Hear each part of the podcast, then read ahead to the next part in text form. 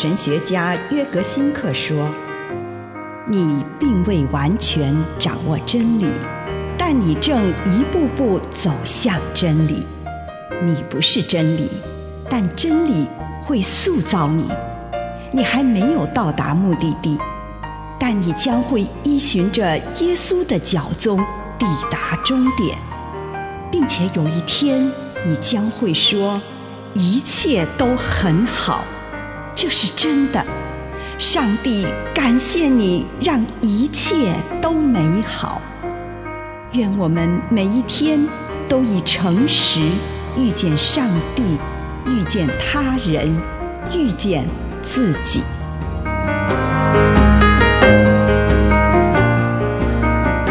山上的祝福，马太福音五章一节。耶稣看见这一大群人，就上了山。耶稣以这句饱含丰富的话来开始山上宝训。在希腊文中，这句话原本是“他上了那座山”，所指的就是西乃山。马太视耶稣为新的摩西，就像摩西曾经在西乃山上领受了上帝的律法，并将它带给他的子民一样。耶稣也带来了这律法的一种诠释，好让人们经由认识这个指示，遵从这个指示，而达到自己生命道路的目标，获得幸福快乐。八福并不是要告诉我们，与耶稣的要求相比，我们有多么贫乏可悲。相反的，耶稣要带领我们在这座作为灵修力量中心的山上，与我们自身的力量接触，与那隐藏在我们心灵中的潜在力量接触。在这座山上，他要让我们看到我们的心可达到的宽广度。他也想将我们从日常生活中提升，因为在日常生活中，我们常常忘记了自己原来是光明之子，是上帝的子女。在那座山上，耶稣要让我们注意到隐藏在我们生活中的幸福。透过在山上的讲话，他要揭露那隐藏的幸福。他要我们。张开眼睛，好让我们能看到自己生活中的幸福。这幸福就是耶稣所谈到的这八种态度的外在展现。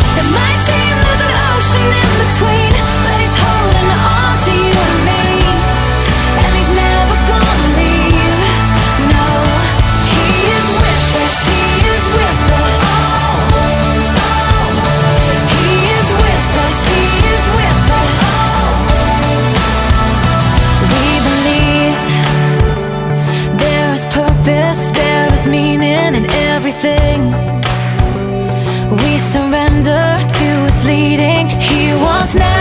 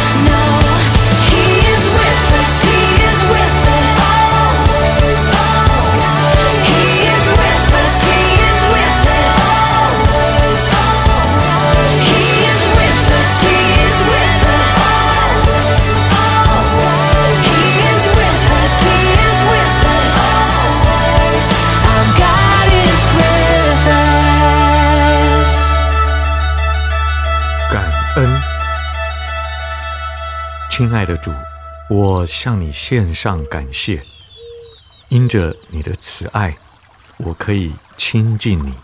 奉主耶稣的圣名，阿门。我们来到主的面前，收敛我们的心神，求主在这一天当中，用特殊的方式来向我们显现。请你回想。在你这一生当中，有哪些是上帝赐给你的祝福？无论是非常大的祝福，或是非常微小的，请你向主献上感谢。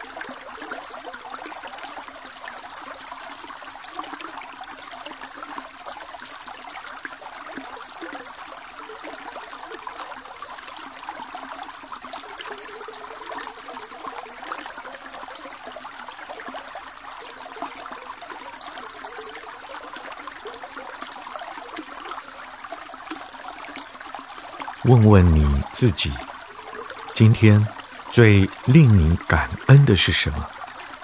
什么让你的心充满了喜乐与感激之情？